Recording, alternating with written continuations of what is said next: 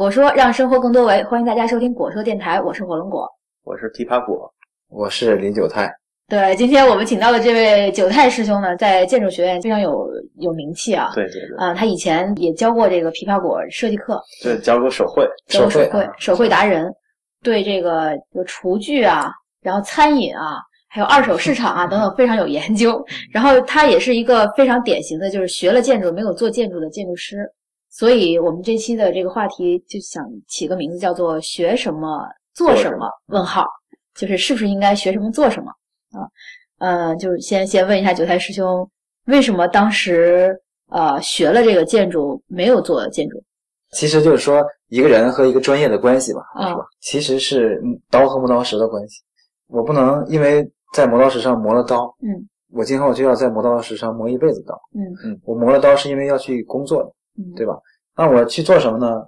我要反观自己，就是我自己是个什么刀。嗯我如果是把菜刀，那就进厨房，嗯对吧？我如果是一把尖刀啊，水果刀，那我去去去切水果嘛，嗯嗯对吧？嗯嗯，我觉得就是这样。我如果是一个壁纸刀，那就削铅笔嘛，嗯割纸嘛。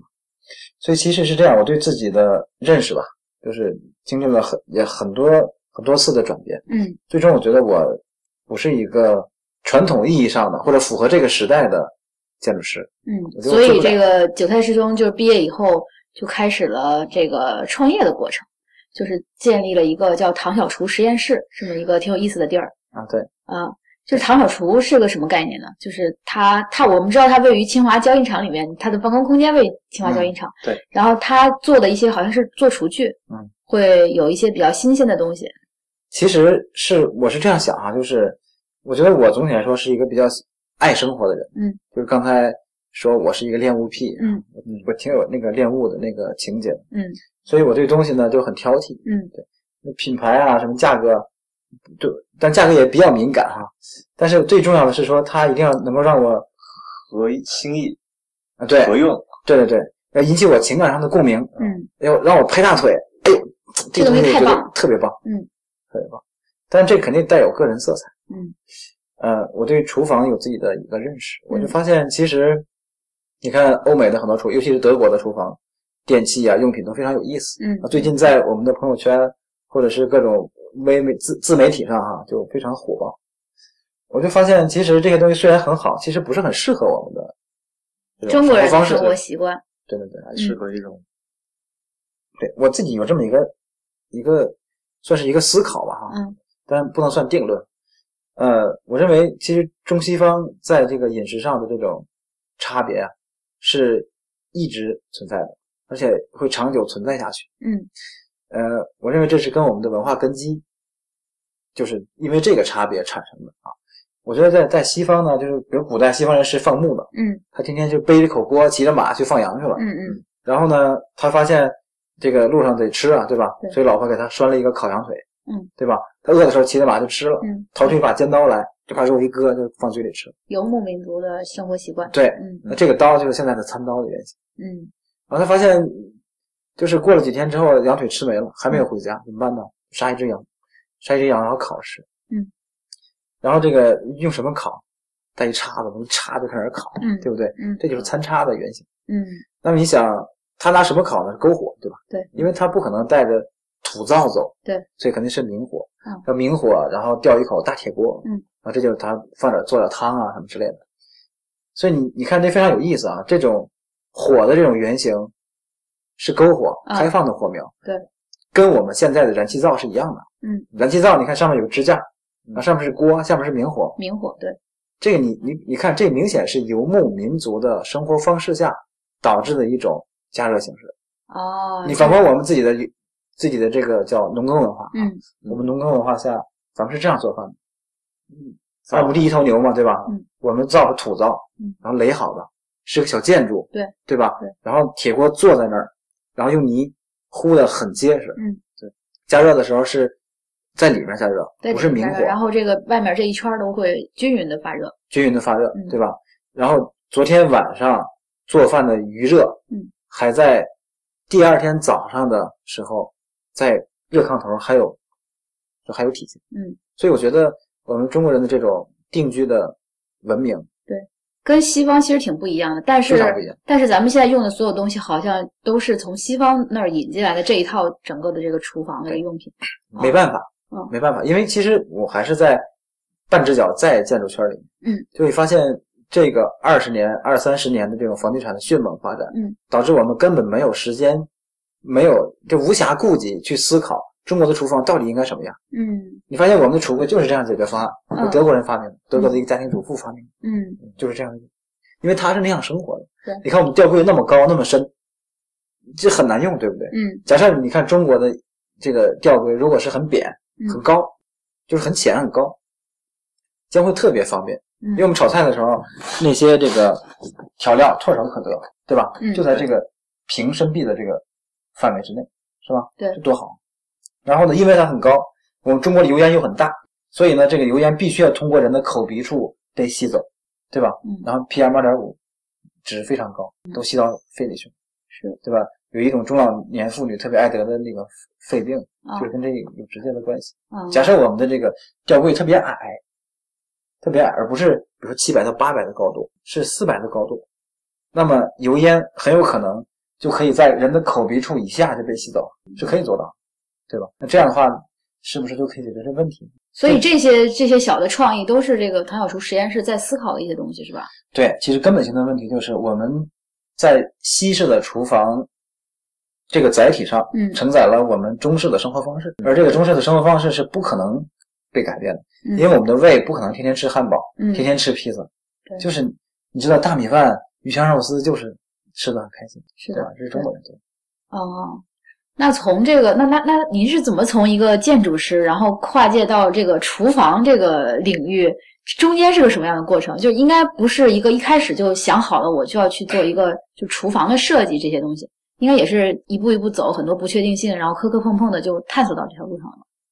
嗯对，是这样。哦，其实好像如果有一个人是生而知之的，肯定是有的。反正嗯我不是，我是还是试出来。嗯我我在我是一二年的一月份拿到博士学位，嗯但是一零年的七月份就开业做了一个设计公司，然后啊我导师也非常支持，他说，就他来了之后呢，我我对我的这个教育吧也有了一个这样的反思。嗯他说我不能期望我所有的学生都会变成好的建筑师，嗯因为每个人秉性不一样，嗯对吧？嗯就让他成为他自己想成为的那个人。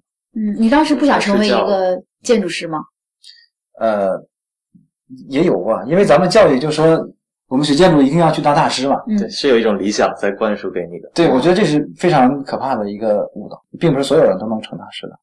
但是人生目标很重要，就是对人的这种行为轨迹、人生轨迹很有影响的。所以我们误以为我们可以当大师的时候，朝着那条错误的路走过去，一走就会走错路。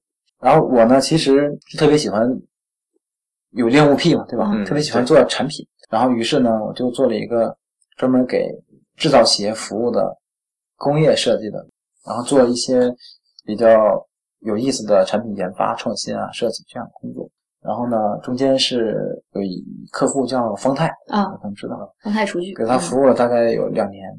就是设计外包，相当于是呃，其实当时这个课题是二零二零未来厨房。哦，然后呢，我们在研究人的这个生活方式和对未来可能会出现的新型电器有一个这样的探索和畅想，嗯然后把它给设计出来，哦画出图来，然后把一些原理啊什么基本雏形搞出来。哎，他们一个就这个传统这个做厨具的行业的这个设这个公司，为什么会找到一个非这个领域的一个建筑师的一个初创公司来做这件事儿呢？我去敲他们家门啊，哦，对我我我转行做工业设计也是因为敲门。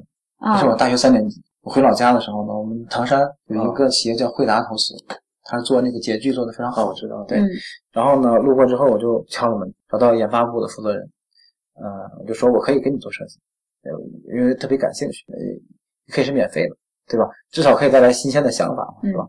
然后就一做就做了十年，这就十几年，从大三就开始了大三学三年级，啊但是对产品的设计非常的理解非常肤浅，啊就是造型啊一定要新颖啊，画的好看，因为我的造型能力还是不错，所以觉得哎，就就就是这么回事儿嘛，对吧？嗯其实设计远远不止那个东西，这么多年反正走过来，当时就有那个自信去做这事儿，嗯这是敲门的第一次。嗯后来我做了这个公司之后呢，很多人认为你做公司就得去开拓嘛，就得去应酬、吃饭、喝酒干嘛的。我我很讨厌那东西，而且我也不相信一个公司健康发展是靠这个来的。所以呢，我就直接就就到了到了江浙一带，看了很多制造企业，然后敲他们家门，啊，看我能不能跟你合作。嗯我是这样。哦，你去江浙那边跑了一圈儿，对啊，嗯，就为了直接去一家一家企业跟他们接洽。对为了和方太形成合作，然后我呢，在没有跟他们就是提前接触的情况下，为了能提高概率跟他谈下来，所以我们在没有跟他提前接洽的情况下呢，提前研究了三个月，然后呢，我去研究整个的厨房的生活，然后入户啊，然后研究他的产品，研究他缺什么，他哪儿强，嗯，三个月做了一本册子，拿着去找他们，当然也是通过了一个老师认识他们的一个人，嗯啊，敲了门之后呢，他他觉得还不错，然后就找到了他们的这个有需求的部门。他们正好和美国的一个叫 IDEO 的公司在接洽。嗯，IDEO 很很有名，他他给 IBM、苹果做过设计。嗯然后，呃，在在在交谈的时候就发现我们的理念跟他们比较接近，很接近，但是价格却是他们的十分之一，哦所以这个这个是挺残酷的一个现实啊。嗯嗯然后于是就开始合作，对，这么这么的开始，开始之后呢，也是做了充分的准备做准备。啊，然后去跟人家谈这事儿。那你做准备期间是个什么样的状态？也是特别喜欢这东西，然后去对啊做。对，做这东西大家都很兴奋。其实你想，当一个人的这个特征或者说叫气场吧，嗯，比较明确的时候，他就可以吸引相相相同相同气场或者是认同这种气场的人。对，而且相关的资源也会找上门来。对对对，嗯。所以我我我之后获得一个很大的一个体会，就是一定要专注，嗯。一定要专注做透它。嗯，我我是北方长大的，北我们老家，我小时候啊，我我们老家在那个唐山哈，唐山，对，嗯。在这个水面上已经结冰的水面上打一个冰窟窿，嗯怎么办呢？拿一个叫做穿的工具。这个穿在打冰窟窿的时候呢，肯定是先拿一个小孔打透，然后再把这小孔扩大。嗯，我觉得是这样做的。我觉得这跟我们做事也是一样的。如果我们扎了满上全是眼儿，你知道吧？嗯这根本不是冰窟窿。嗯所以先把这个事做透，嗯，然后把这事儿变得越来越粗，对吧？你看很多的老木匠在一个那时候没有那很好的开孔器，对吧？哎，在这个想在一个木上打一个大圆洞，怎么办呢？一定是拿钻头先打打过去，对吧就是你透了以后，可能相关的其他领域再延伸的话，其实就是无师自通，就一套方法也能也能摸索的比较清楚。对，嗯我后来是因为博士论文答辩完之后，嗯我觉得整个人整个人都好了，我有这种感觉，卸下了一个，我也有这种感觉是吧？啊。哎，你你发现你对很多事情的认识就会连连贯成一片，啊，就是你写论文的那个思维方式吧，或者那种思维习惯、价值取向，嗯，直接可以套用到很多事情上，对吧？对对，你想我们写论文，如果不把一个问题研究透的话，老师能让你过吗？是，对吧？对。如果你研究透了之后，发现观点很扯淡，就很平庸，人家也不会让你过，对对吧？所以我们就形成了这样一个思维习惯，就这个事儿，要么不做，要么做就做好做透它，嗯然后有创新的结论出来，对吧？嗯，基本上是这么一个思路。一个博士生刚毕业以后就开了一家跟这个所研究的内容没啥关系的这个 公司，对其实也有关系，吧？研究和设计的这思维就一脉相承下来。对，其实也有关系，就是其实关系特别大。研究的是园林对，呃，然后有很很多人问我说啊：“你学建筑，啊然后博士论文研究的园林，啊因为直博六年半，啊一直在研究这个古典园林。嗯然后呢，开始做产品，这有什么关联性吗？我觉得嗯关联性特别大，因为我觉得设计不分家，嗯设计思维和方法更不分家，对吧？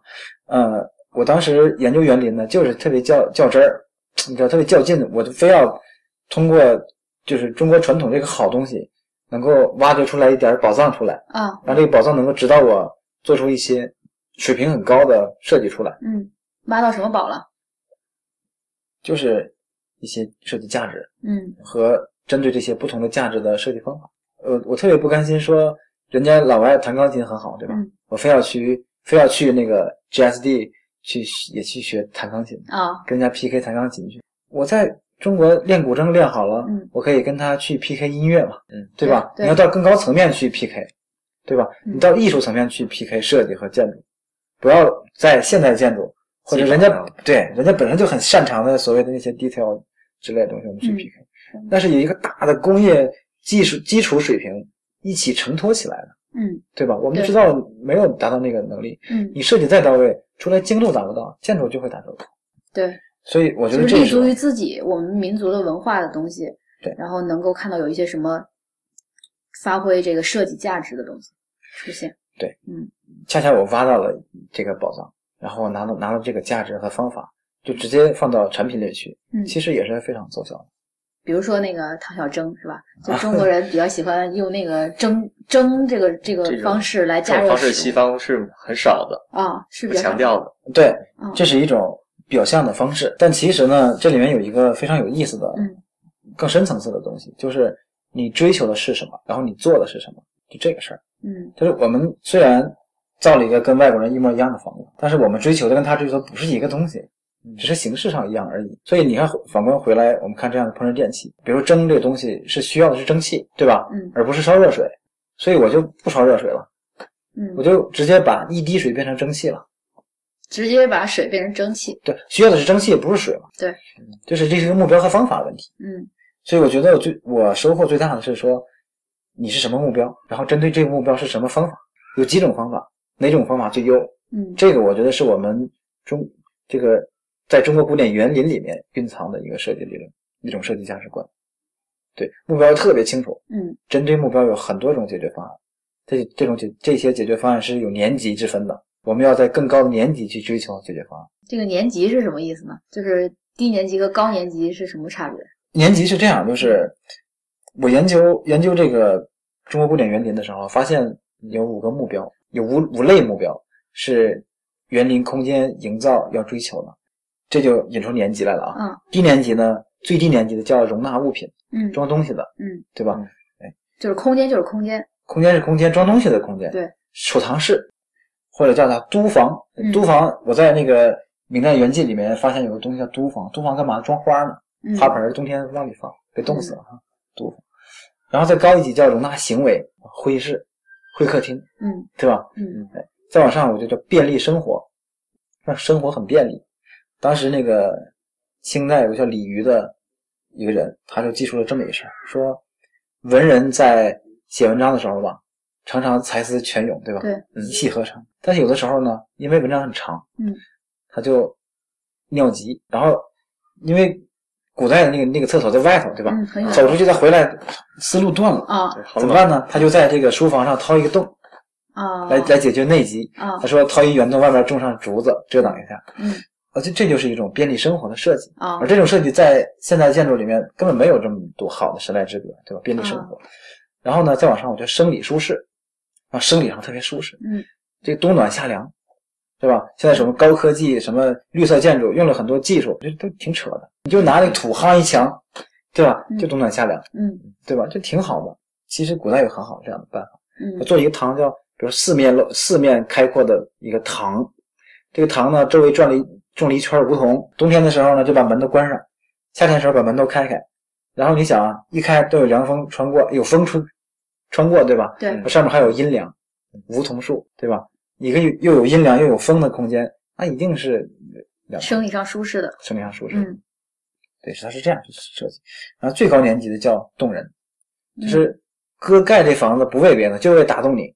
就是它有一种情感上的这个呼应。对对对嗯，就是什么什么实用啊、方便呢，这都不重要，嗯。关键我就让你看到这房子之后就哭了。啊，嗯就突然让你勾起了小时候的回忆，什么各种方面的各种各种共鸣吧，嗯。对对对，各种方面的。有的时候对这个层面的审美需要有一个基本的文化修养啊，对吧？对，所以它有很多诗句啊，你看有些典故如果看不出来，可能达不到这个嗯。这个效果，基本是一样。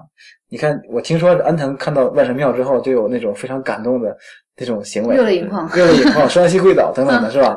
对，这个就是打动了他。嗯而你想，这个建筑师做东西就是要打动他，别的全都不管，这就是一更高年级的追求，嗯更高年级的追求。嗯他是完全摒弃了那种这叫这个是鸡窝嗯，种鸡的，对，是吧？嗯这种感觉是不一样。猪舍就是容纳物品，我觉得这个是让我感觉到了一种年级。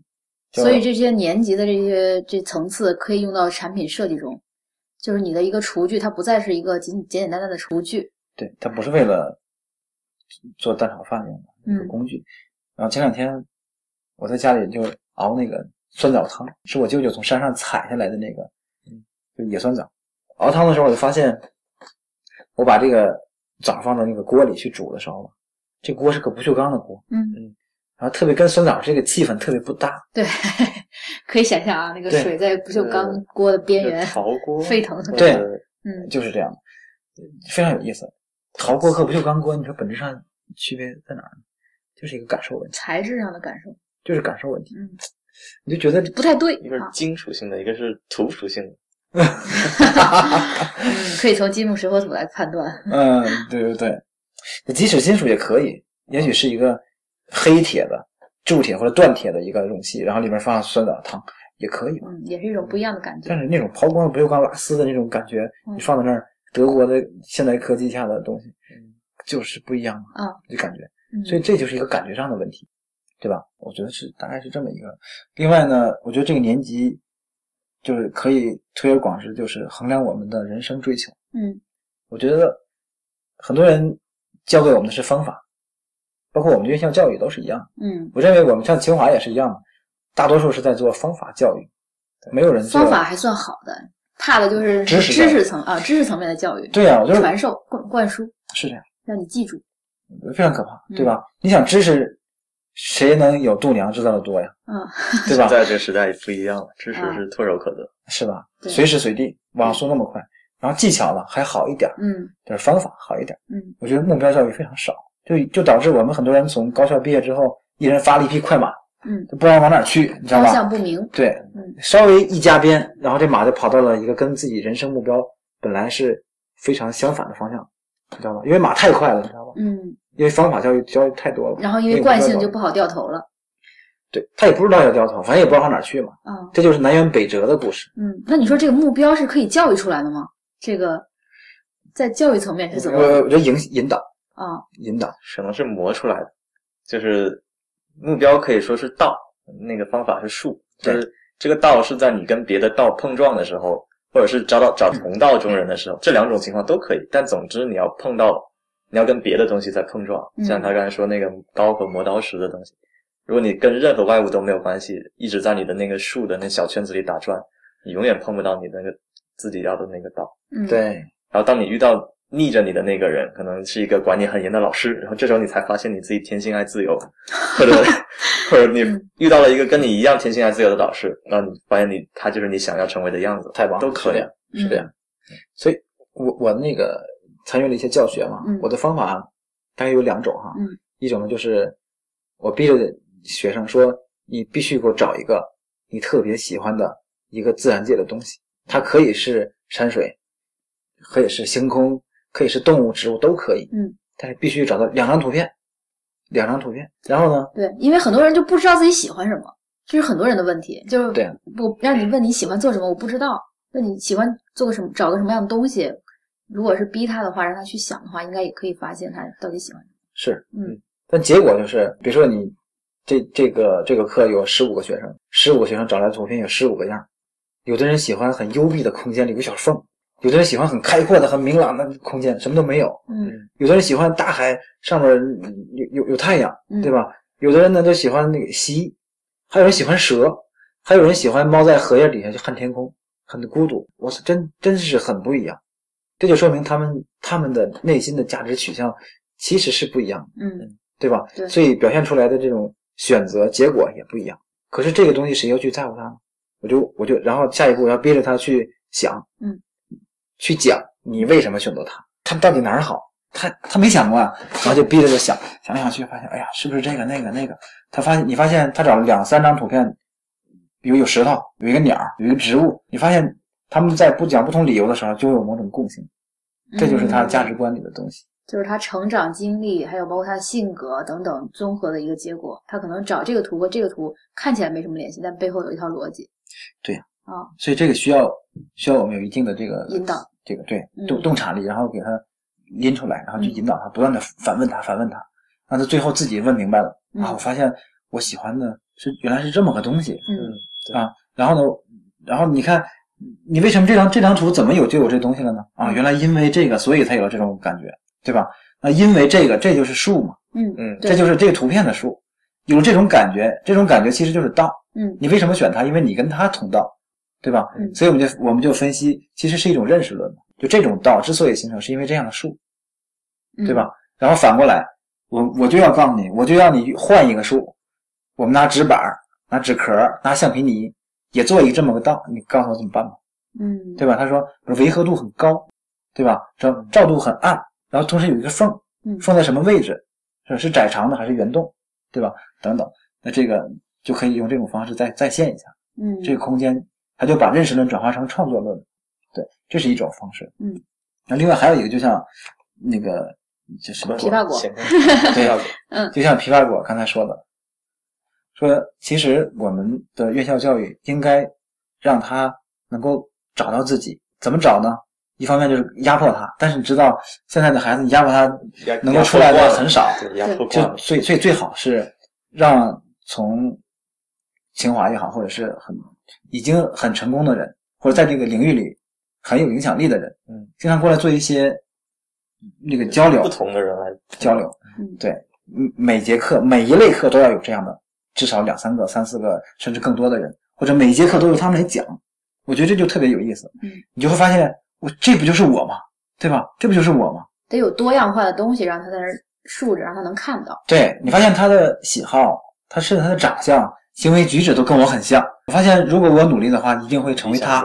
我本来就可以成为他的，嗯，对吧？这就找到目标了找。到自己了。嗯，找到自己了，也找到一个自己的方向。对其实我我没有证明过啊，我冥冥之中感觉到一个东西，就是说，其实人的价值取向啊，就有那么有限的几类。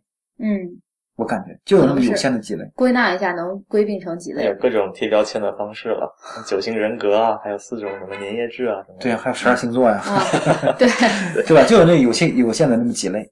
其实这些人来的多了之后，很多人都不能对号入座。嗯，其实我们也可以分析一下自己喜欢跟什么样的人打交道，然后这些人歌手对哪个歌手，他们可能之间就冥冥之中是有一些联系的。就是这样。嗯，对。那谁来帮我们梳理这东西？一定是过来人。你自己想弄明白，其实不是很容易，会走很多弯路。对，吃了很多亏，嗯是吧？过了很多坎儿才明白。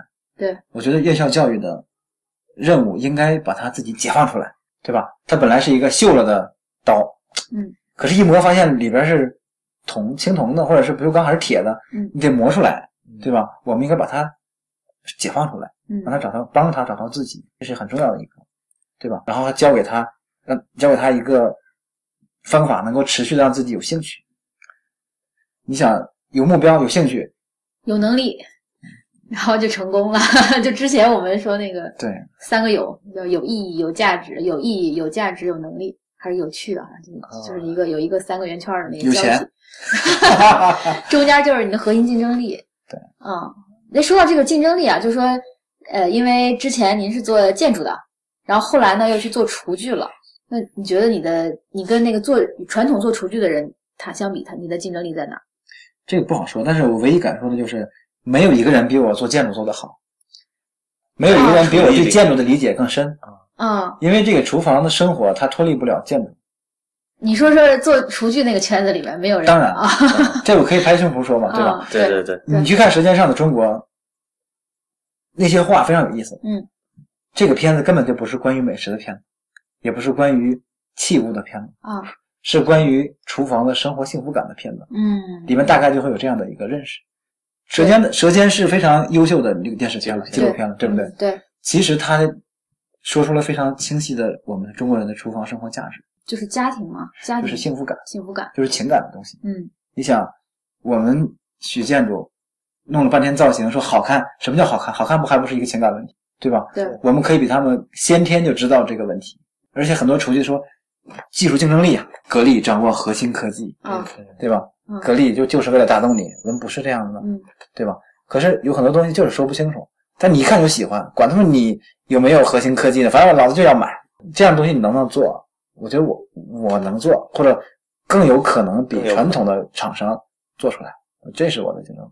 嗯，所以虽然表面上看好像就是学的建筑设计没有做建筑设计，但实际上你学到的反而是建筑设计里面最核心的那些，就是价值观还有那个情感方面的那些东西。其实还是学什么最后还是做了什么。哎，对嗯，这个有意思，我就上升了一下，嗯学什么做什么。呃，第一个什么和第二个什么，如果是一个什么，那就是这句话是对的，对吧？对如果第一个什么是专业，第二个什么是事业，有可能它不是匹配的。嗯对但是凭什么说你从这个专业里就学不到你事业可能会用的东西呢？对吧？对哦，是这个是这个意思是吧是？这个意思。嗯，就是很多人他后来转行，虽然转行，并不是因为他前面这个学的不好，反而是因为他这个学到了极致，然后发现了一些这种道上的东西，然后他转行做新的领域就能很快上手，然后同时也用到一些以前积累到的东西。对，这就是年级嘛，嗯就年级对专业的理解也是有年级的。嗯专业知识就可能是比较低的年级，对是吧？专业技巧就是比相对来说更高一点，嗯但是还有个专业价值的问题。嗯但是任何专业价值之上，都肯定是人生价值，是吧？嗯就是你的人生价值观、嗯社会观等等的东西，任何都有。嗯你看一些院士的说话，绝对不是在谈专业。院士们很多院士们说话都不是在谈专业，不是这个。嗯，对吧？为什么吴先生说要说那个广义建筑学？为什么是广义？因为什么事儿都是建筑学。啊，是吧？我觉得学建筑其实还挺幸运的，它横跨了文理，力学你也学了，美学你也学，所以这个是非常有意思的一个事虽然哪个都不是特别精，但至少你从这么多的这个这个知识的素材里面、技巧的素材里面，可以贯通一些东西。嗯对吧？嗯，因为我们说学什么做什么，做什么的那个行业本身，它也只是之前所有经经验的积累，之前人所有经验的积累。而如果我们以我们这代人这种八零九零后可能带点叛逆的眼光来看的话，这个积累本身不一定，虽然是值得尊重的，但不一定不一定它是完善的，它可能正好恰恰需要我们之前学的一些其他行业或者专业里面的知识去补完它，去完善它，去推进它。他们可能也在等待着一些新的东西去加入他们。对，说到这个八零后、九零后啊，就是我们这个时代，然后我们这个年龄，它跟之前有什么不一样？就是它好像有一个论断说五零后怎样，六零后怎样。对呀嗯我这个就不不太好说哈。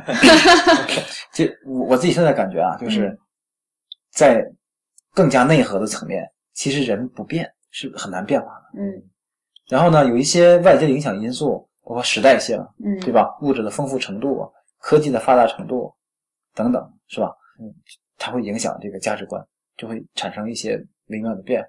嗯但从内核层面，我觉得是不变的。嗯我这个我为什么我敢武断的这样说呢？是因为我当了老爸之后吧，我那孩子从刚刚会说话的时候，我就发现他有很多特质是跟我一样的。我以为是我因为学了这个专业上了学，然后才有这样的取向。比如说什么样的特质？比如说，看不得别人比我好，这就是所这这个大家说共性了。这个是这个是一个对开玩笑的说法，其实就是所谓的好胜心和好强心，嗯嗯嗯，嗯，这个内核其实还都很像。骨子里的东西。对，嗯这个东西非常有意思，但有些人很坦然的接受。嗯你看大哥大姐很高，哎，能不能带我一起玩啊？啊这就有这样的人，对吧？有有的人就看到大哥大姐很强大，他就很生气，他走，他想建立一片自己的天地，嗯让别人来加入我，而不是我加入他。嗯，这就是性格里面的东西。嗯我就说，在这个层面是不会变化的，不管你是处于未来还是现在还是过去，都不会变化。对，但是比如说对于钱的认识，对于事业的认识，嗯对于科技的等等等等知识的认识，会随着这个时代，嗯，时代性啊有变化。对，就是这个时代哪些是变，哪些是不变的，就是对我们自己天性的禀赋的那些东西，流淌在你血液中的那些东西，价值观啊，还有这个认可的东西，都是不会变的。就从从这些不变的东西出发，你再去去找寻这个时代变化的元素，对，去碰撞，是吧？是是的，嗯所以有人说你你不怎么样就跟不上时代，我觉得什么叫跟上时代？只要你即使跟上时代，你还是你。对，就是能，我其实一直在想一个问题，就是能不能找到一种持续让自己保持积雪状态的一种生活，就是每天做很多事儿都不累，然后每天都很有斗志，起来以后就想这个事儿那我也喜欢这状态。啊。嗯，你有过这种状态应该？有啊，最近就是啊，最近那个准备一个之后会出现的一个新的东西，然后就每天都在做这件事儿，特别特别累，就倒在床上就就要着的那种感觉，但是每天都很开心，跟之前做论文是完全不同的状态做完论文之后很容易有这种感觉。啊。对，然后我当时也是这种感觉，所以也请大家都做论文吧。对你得有张才能有弛，你得紧过以后，你才能知道放松的这个开心和快乐。对对对，嗯所以很多人，之前我们探讨一个问题啊，你说是天天紧绷的状态好，嗯，还是天天放松的状态好？都不好，都得就得舒张状态比较好。对，舒张有弛。我觉得其实是这样，就是你刚才说的那个，我非常认同。啊其实是紧张好，嗯但是是必须是放松里面的紧张好，嗯，嗯，然后放松也好嗯，但必须是紧张里面的放松才好，对，对吧？没法说哪个更好，对吧？嗯所以这个东西一定是一个搅和的状态，但是其实是可以说清楚的。回到最后啊，就是我们就关于学什么做什么的问题，呃，有什么建议吗？就对那些还没毕业的同学，就是可能还会在困惑中的同学，是不是应该学什么做什么？对，从我们刚才聊的，肯定不是学什么做什么，但也是学什么做什么。对，嗯所以其实好像最后就是你学的是什么呢？做的是什么？好像最后应该有结论。我觉得我自己的认识是这样的：嗯无论学什么，嗯都要做自己，嗯，对吧？认同。你原来是什么，你就做什么。就是像说那个董磊啊，董磊是什么果来着？奇异果，对，奇异果就像奇异果说的，嗯，你原来是开淘宝店的，你就去开淘宝店。呃就是说你博士 博士毕业以后，你该干嘛干嘛去。对啊你，想开淘宝店开淘宝店，想做厨具做厨具，想做果蔬做果蔬，嗯你想做一个流浪歌手就可以做流浪歌手。只要是你自己，你就不顾一切的去做就行了，嗯对吧？嗯只要做自己，永远都会有自己的空间。嗯但只有学别人是没有出路的。我我我那跟那个小小孩们也说啊，嗯我，当然其实我也没做好了，但是但是你知道那个吹牛和装是很 生产力其实，对，就牛生产力不要成为优秀的别人，嗯要找到那个真正的自己，对，就成功了。或者说学什么不关键，嗯，做什么才才重要，嗯是，吧？所以最后希望我们每个人都能找到那个真正的自己。对好，那我们这期节目嗯就到这儿，哎，大家再见好。再见。再见。